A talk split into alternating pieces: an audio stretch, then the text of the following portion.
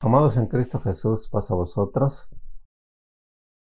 Es un verdadero placer llegar nuevamente a sus hogares con el propósito de saludarlos, con el anhelo de que estén disfrutando plenamente de las grandes bendiciones de Dios y también para llevar al corazón de ustedes la bendita palabra del Señor, esperando que no solamente llegue a su corazón, sino que pueda ser la obra maravillosa por la cual Dios la envía a través de los predicadores. Para ello vamos a orar antes de abrir la Sagrada Escritura y los invito a hacerlo. Bondadoso Padre, es un verdadero placer acercarnos a tus plantas para agradecer infinitamente las grandes bendiciones que tú nos has obsequiado. Hasta este momento hemos contado con tu guianza. Nos has guiado en el trabajo, en el negocio, en el hogar y lo más importante en nuestra vida cristiana. En nuestro trayecto muchas veces hemos encontrado dificultades, pero cuando ponemos nuestra mirada totalmente en ti, esas dificultades se resuelven fácilmente y proseguimos adelante. Bendito sea Señor, porque a pesar de la pandemia tan terrible que está azotando el mundo entero y entre ellos a muchos hijos tuyos, a nosotros nos has conservado todavía alejados de ese problema. Estamos agradecidos por el cuidado que tienes de nosotros, por las promesas que cumples en nuestra vida y por darnos la oportunidad en esta ocasión de adorarte, de alabarte y proclamar tu santo nombre. Permite, Padre, que tu palabra sea como agua fría al sediento, que pueda saciar nuestra sed, que pueda limpiar nuestro interior y que nos pueda preparar para tu maravilloso reino. En el nombre poderoso de Cristo Jesús. Amén. Quiero invitarles a que abran sus sagradas escrituras en Romanos capítulo 5 y vamos a trabajar sobre tres versículos, el verso 13, del verso 13 al verso 15. Dice así, antes de que Dios diera la ley, todo el mundo pecaba pero cuando no hay ley, no se puede acusar a nadie de desobedecerla. Sin embargo, los que vivieron desde Adán hasta Moisés tuvieron que morir, porque pecaron, aun cuando su pecado no fue la desobediencia a un mandato específico. Como en el caso de Adán, en, algunos, en algunas cosas Adán se parece a Cristo, sin embargo, no hay comparación entre el pecado de Adán y el regalo que Dios nos ha dado. Por culpa de Adán muchos murieron, pero por medio de Jesucristo, Dios nos ha dado un regalo mucho más importante y para el bien de todos. El tema que vamos a considerar en esta tarde se titula Cambiando la herencia de Adán por la herencia de Cristo. Hace ocho días, el último versículo que dio nuestro hermano pastor fue el verso 12. Y en el verso 12 leyó nuestro hermano lo siguiente, el primer pecado en el mundo fue la desobediencia de Adán. Así en castigo por el pecado apareció la muerte en el mundo y como todos hemos pecado, todos tenemos que morir. En este versículo, el apóstol Pablo anhela que la iglesia de Roma y que nosotros en la actualidad, seguidores de Cristo Jesús, entendamos perfectamente que el pecado entró en el mundo a través de la desobediencia de un hombre de nuestro padre Adán. La Biblia dice que Adán fue hecho perfecto. Recibió la imagen y la semejanza de Dios. Fue lleno de gloria y fue lleno de brillo. Dios le dio la dicha de tener una mujer maravillosa, la cual formó de una de sus costillas. El deseo de Dios es de que Adán y Eva pudieran disfrutarse mutuamente y pudieran disfrutar de todas las bendiciones, de toda la riqueza que Él les había puesto en el huerto del Edén. Un hogar decorado exclusivamente con las manos divinas. En ese lugar tenían absolutamente todo para vivir inmensamente felices Además del alimento, además de todos los animales que había en el huerto del Edén, de los árboles frutales que había, de los ríos maravillosos que había, tenían la presencia permanente de su gran amigo, de su gran creador. Y él les dijo con toda claridad, de todos los frutos de estos árboles ustedes pueden comer solamente del árbol de la ciencia del bien y del mal, ustedes no deben de comer su fruto, ni siquiera tocarlo, porque el día que ustedes lo hagan, ciertamente morirán.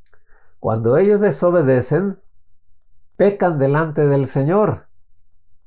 Y ese pecado a través de las edades ha venido abrazando al ser humano. Romanos 3:23 Dice, por cuanto todos pecaron, están destituidos de la gloria de Dios.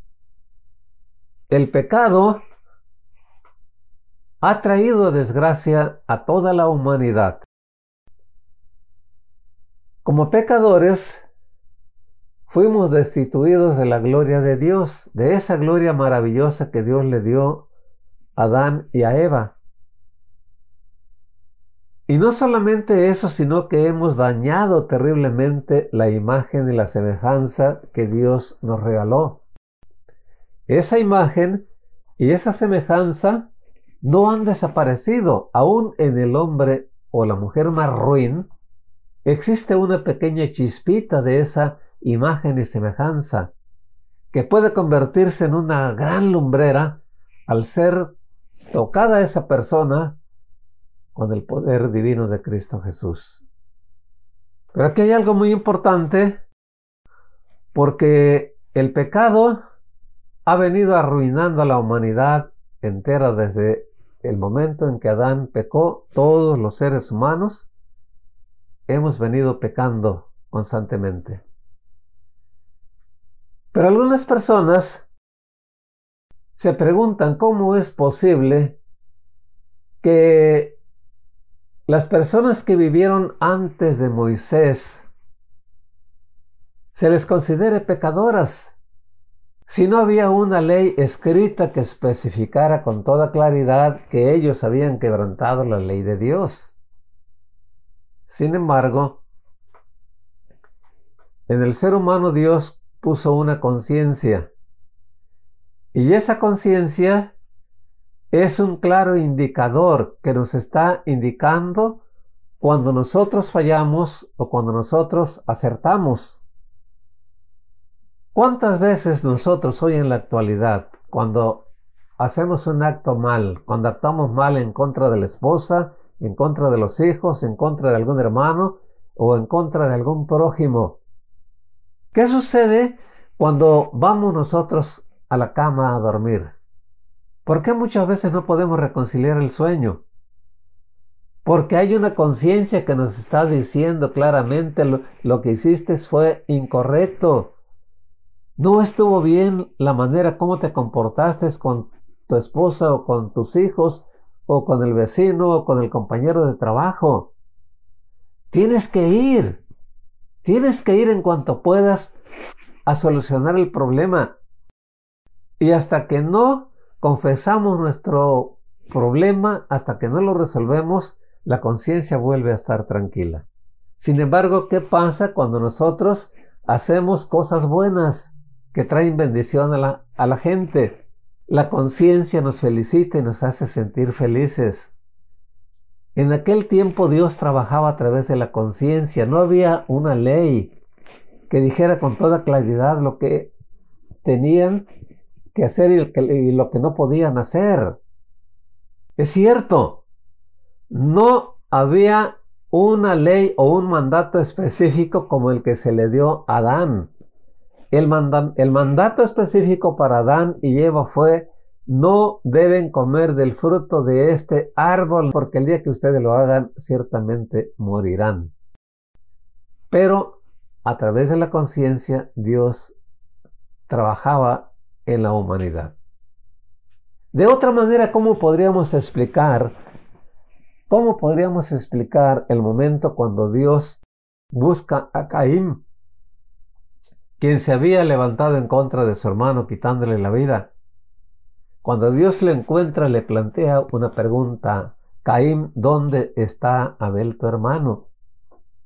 La respuesta de este hombre fue una respuesta grosera. ¿Soy yo acaso guarda de mi hermano? ¿Dónde está Abel tu hermano? ¿Sabes qué, Caín? La sangre de tu hermano clama a mí desde la tierra. Cuando Caín escucha estas palabras de Dios, inmediatamente dice, verdaderamente grande es mi pecado para ser perdonado. ¿Por qué él reconoce que ha pecado si no había una ley que lo indicara con toda claridad? A través de la conciencia Dios le estaba indicando que él había pecado, que matar era pecado. Pasan los años y Dios llega con Noé y le dice, construye un arca porque he visto la maldad tan grande de esta generación y lo voy a destruir a través de un diluvio. Y vemos cómo la mayoría de la gente sucumbe a través del diluvio. Si no había una ley, ¿por qué Dios los destruyó? Porque había una conciencia que les indicaba con toda claridad que ellos habían fallado delante de Dios. Habían fallado totalmente en contra de Dios, porque Dios a través de las edades se ha dado a conocer a través de la naturaleza. La mayoría de nosotros lo sabemos, la mayoría de los seres humanos lo saben. A través de la naturaleza, Dios se ha dado a conocer a la humanidad. No solamente se ha dado a conocer, sino que ha estado presente todos los días en la vida del ser humano. Desafortunadamente, el ser humano se ha desviado permitiendo que la conciencia se endurezca, permitiendo que la conciencia se convierta en una roca donde ya no hay conciencia, donde el ser humano se entrega a sus placeres mundanos y no hay una conciencia que le esté remordiendo, hoy estás actuando mal delante de tu Creador. Entonces esa gente, esa gente que fue destruida por haber pecado, fue gente que no le puso atención a las cosas de Dios. Su conciencia se endureció, su conciencia se convirtió en una conciencia empedernida que no le indicaba lo que era recto y lo que no era recto. Y se entregó totalmente. Y Dios en su santa misericordia manifiesta su poder destruyendo a esa humanidad con el propósito de establecer una humanidad nueva, una humanidad recta, una humanidad que pudiera adorarlo y que pudiera alabarlo, que pudiera ministrarlo. Y pasan los años y nuestro Dios establece la ley de los diez mandamientos. La da con el propósito de que los seres humanos puedan encontrar a un Dios lleno de santidad, a un Dios lleno de perfección, a un Dios lleno de justicia, a un Dios lleno de amor, lleno de bondad, lleno de misericordia, a un Dios clemente, a un Dios eterno, un Dios excelente en toda la extensión de la palabra. A través de esa ley, nuestro Dios anhela tener una relación directa con el ser humano, que el ser humano se pueda relacionar directamente con Él. Y también que podamos relacionarnos entre nosotros de humano a humano. Cuando nosotros nos respetamos mutuamente, cuando nosotros nos preocupamos por nuestro bienestar, cuando nosotros nos interesamos los unos a los otros, cuando respetamos al vecino, cuando respetamos al compañero de trabajo, al compañero de escuela, al hermano, a la hermana, etcétera, etcétera, estamos poniendo muy en alto el mandato de nuestro Padre Celestial.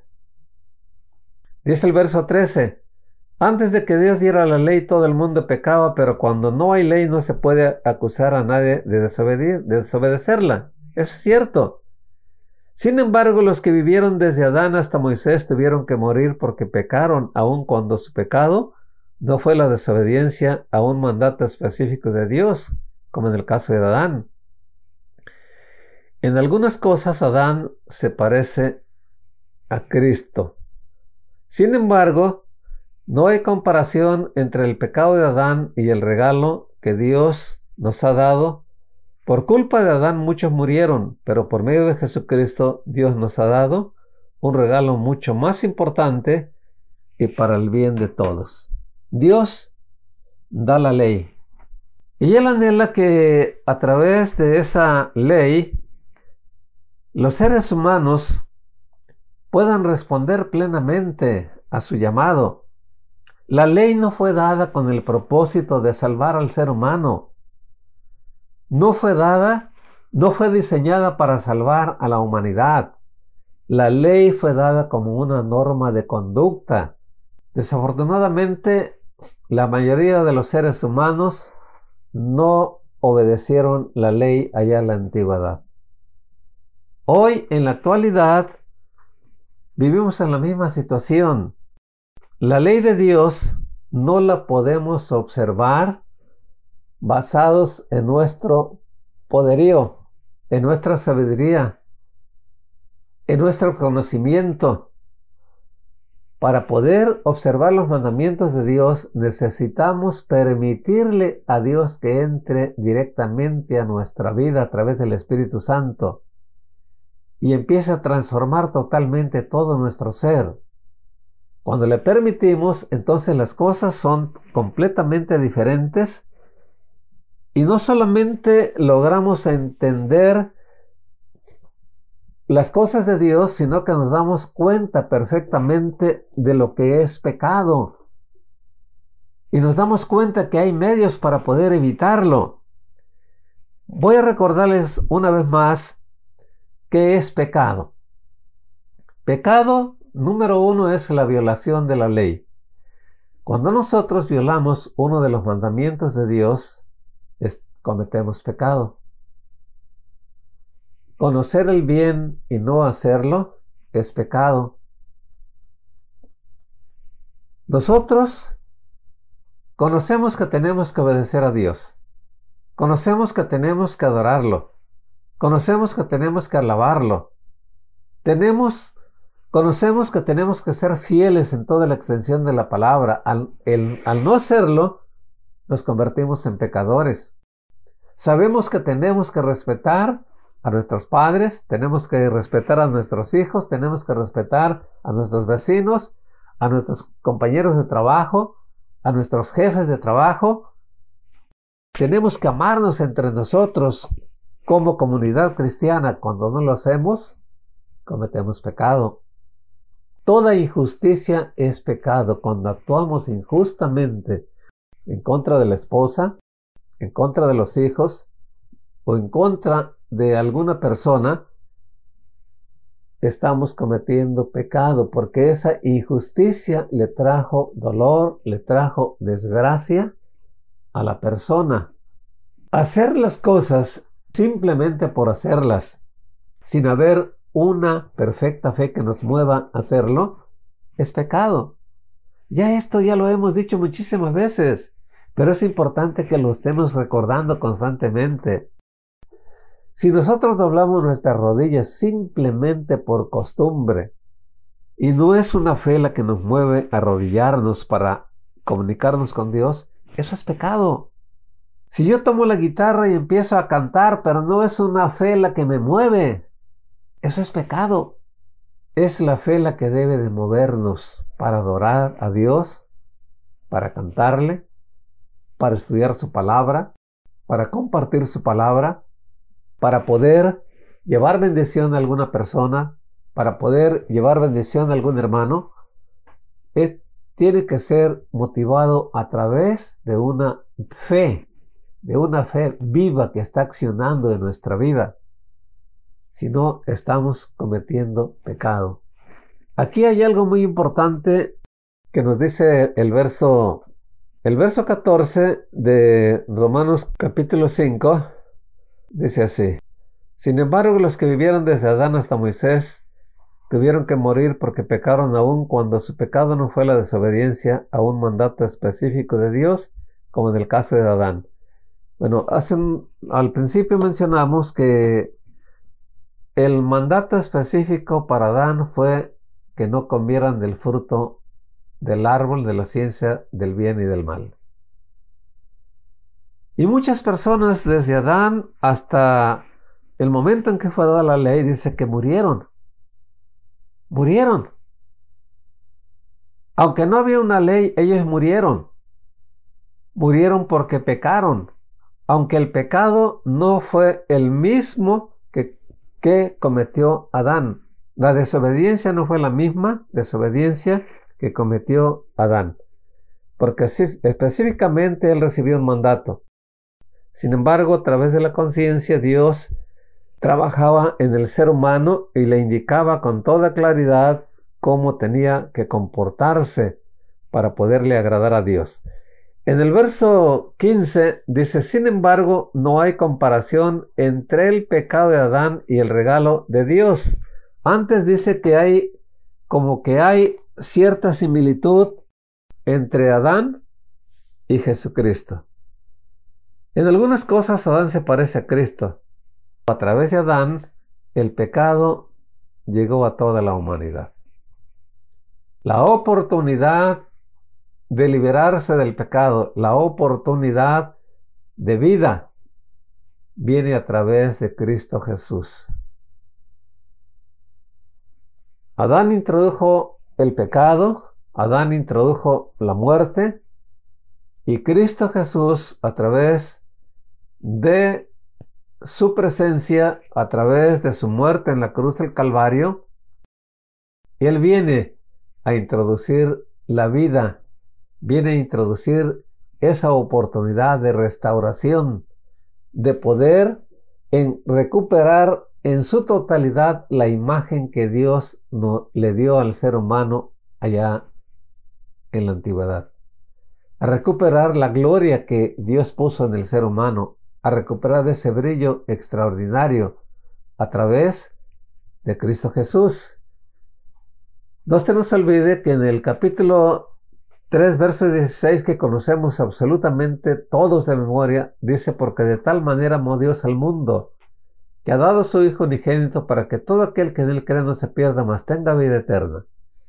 En el verso 17, porque no envió Dios a su Hijo al mundo para que condene al mundo, sino para que el mundo sea salvo por él. San Juan 14, verso 6. Yo soy el camino, yo soy la verdad y yo soy la vida. Nadie puede llegar al Padre si no es a través de mí. A través de Cristo Jesús, nosotros podemos cambiar la herencia que nos dejó Adán. La herencia que nos dejó Adán es pecado y es muerte.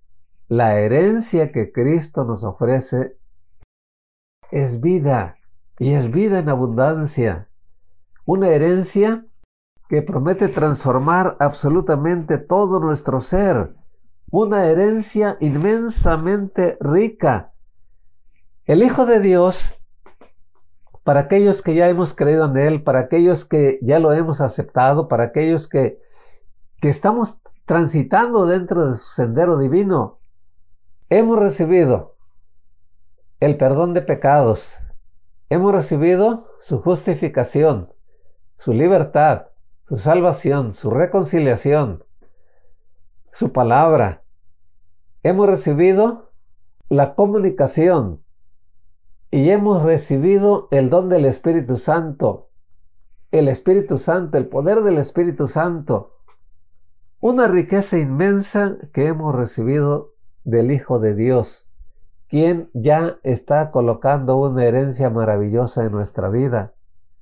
La oportunidad que Cristo ofrece es transformar totalmente la herencia que nos dejó Adán por una herencia completamente diferente. El Hijo de Dios en el en Romanos 6 verso 23 nos dice con toda claridad el apóstol Pablo que el Hijo de Dios anula a través de su accionar anula la herencia que nos dejó Adán para que podamos participar de su herencia. En el capítulo 6 de Romanos, verso 23, primera parte, dice, porque la paga del pecado es muerte. Pero en la segunda parte, dice, mas la dádiva de Dios es vida eterna en Cristo Jesús, Señor nuestro. Él viene anular completamente la herencia que nos dejó Adán a través del pecado. Y viene a darnos una herencia incomparable, una herencia que a través de la fe la podemos, nos podemos apoderar de ella. A través de la fe la podemos disfrutar. A través de la fe la podemos compartir con la humanidad entera. Lo que el Hijo de Dios nos ofrece es algo maravilloso. Aquí Pablo quería que la iglesia de Roma entendiera esta cuestión. Dice que entre Adán y Cristo no hay comparación. Dice que Adán, en algunas cosas Adán se parece a Cristo, sin embargo no hay comparación entre el pecado de Adán y el regalo que Dios nos ha dado. Por culpa de Adán muchos murieron, pero por medio de Jesucristo Dios nos ha dado un regalo mucho más importante y para el bien de todos. El pecado nos quitó la gloria, nos quitó el brillo, dañó la imagen y semejanza que Dios nos dio. El pecado eliminó de nosotros la mayordomía que Dios le había regalado al ser humano desde un principio. El pecado nos ha convertido en enemigos de Dios. El pecado nos ha robado el amor, nos ha robado la paz. El pecado nos ha robado lo más maravilloso que Dios quiere que disfrutemos. El Hijo de Dios nos ha dado la oportunidad de recibir una herencia completamente diferente. Una herencia donde impera el amor, donde impera la bondad, una herencia donde impera la justicia, una herencia donde impera la santidad, una herencia donde podemos disfrutar tremendamente la presencia del Hijo de Dios, donde podemos tener su amistad. Y todos sabemos que la amistad de Cristo es algo sumamente importante. Por ejemplo, le dice a sus discípulos allá en el capítulo 15 de Juan, verso 15, ya no los voy a llamar siervos. De hoy en adelante los voy a llamar amigos, porque el siervo no sabe lo que hace su Señor. Ustedes van a ser mis amigos porque yo les he revelado todo lo que el Padre me ha revelado. El Hijo de Dios hasta este momento nos ha revelado parte del pasado, nos está revelando parte del presente y nos está revelando parte del futuro. Cuando Él venga por segunda ocasión, vamos a tener la oportunidad de recibir absolutamente toda la revelación, porque lo vamos a ver cara a cara, tal y como Él es. Esa herencia maravillosa que el Hijo de Dios ha colocado en nuestra vida, tenemos que amarla, tenemos que tenerla en un lugar excelente. Tenemos que cuidarla, hermanos, porque el enemigo no se nos olvide que el enemigo la urgente anda rondando constantemente con el propósito de robarnos esa herencia que el Hijo de Dios nos ha regalado. Ese bienestar, esa bendición, ese amor, esa dicha, el enemigo quiere arruinarla. Es importante que tengamos mucho cuidado y que siempre reconozcamos que a través de Cristo Jesús nosotros somos personas inmensamente ricas, porque tenemos su presencia porque tenemos su amistad, tenemos su compañerismo, tenemos su amor, tenemos su consejería y tenemos su compañerismo permanentemente. Dios quiera que pongamos mucha atención y que a través de la fe podamos mantenernos completamente adheridos al Hijo de Dios, quien ha transformado completamente nuestra vida eliminando una herencia corrupta para sustituirla por una herencia incorruptible. Mi deseo, amados hermanos, es que Dios les bendiga y que valoremos inmensamente lo que Cristo ha realizado en nosotros y que podamos corresponder plenamente a su llamado a través de nuestra entrega, a través de nuestra fidelidad. Que Dios les bendiga. Vamos a orar bondadoso Padre. Es un placer invocar tu nombre para agradecer infinitamente las grandes bendiciones que tú nos has regalado. Muchas gracias, Padre, porque nos has dado la oportunidad de analizar tu palabra. Nos damos cuenta que eres un Dios inmensamente grande, un Dios inmensamente rico en misericordia lo que hemos estudiado el día de hoy nos recuerda todo lo que tú has venido realizando en nuestra vida a través de Cristo Jesús. Gracias porque a través de tu Hijo amado nos has hecho partícipes de tu reino y dentro de ese reino estamos disfrutando de tu presencia, estamos disfrutando de tu amor y estamos disfrutando, Señor, de tu guianza permanente. Gracias, Señor nos abandonamos a tus manos, esperando que extiendas tu bondad y visites a los hermanos que están en este momento en el lecho del dolor. Toca sus cuerpos, restablécelos, bendice al hermano Ríos. Por piedad, Padre Dios, manifiéstate en él y permite que él sea levantado de esa postración. Y todos aquellos, Señor, que están en este momento padeciendo a causa de la epidemia, Queremos rogarte que tú los toques y los levantes. En el nombre de Cristo Jesús. Amén.